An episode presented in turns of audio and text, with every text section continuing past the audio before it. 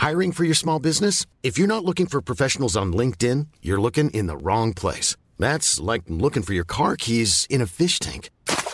LinkedIn helps you hire professionals you can't find anywhere else, even those who aren't actively searching for a new job but might be open to the perfect role. In a given month, over 70% of LinkedIn users don't even visit other leading job sites. So start looking in the right place. With LinkedIn, you can hire professionals like a professional. Post your free job on linkedin.com slash spoken today. Heraldo Podcast, un lugar para tus oídos.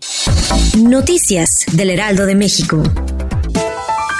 El presidente Andrés Manuel López Obrador enfatizó en la mañanera que aunque no les guste a los adversarios, en la Ciudad de México hay avances notorios contra la delincuencia que la posicionan como una de las ciudades más seguras del mundo por encima de otras como Nueva York y Chicago de Estados Unidos.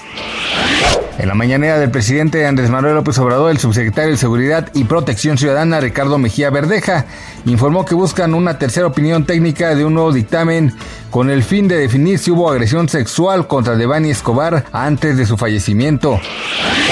El desabasto de gasolinas y la dificultad para acceder al combustible ha generado que los habitantes de Monterrey se vuelquen a las despachadoras para adquirir el producto. En un recorrido realizado por el Heraldo de México, se constató que las estaciones con el combustible registran filas de conductores. Los despachadores confirmaron que las personas acuden pidiendo llenar su tanque para evitar encontrarse con este problema en los próximos días.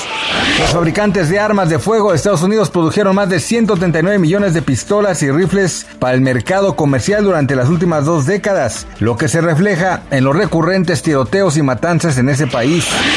El Departamento de Justicia de Estados Unidos resaltó que solo en 2020 11.3 millones de armas se produjeron para consumo doméstico, otros 71 millones fueron importadas en el mismo periodo, en comparación con solo 7.5 millones exportadas. Gracias por escucharnos, les informó José Alberto García. Noticias del Heraldo de México.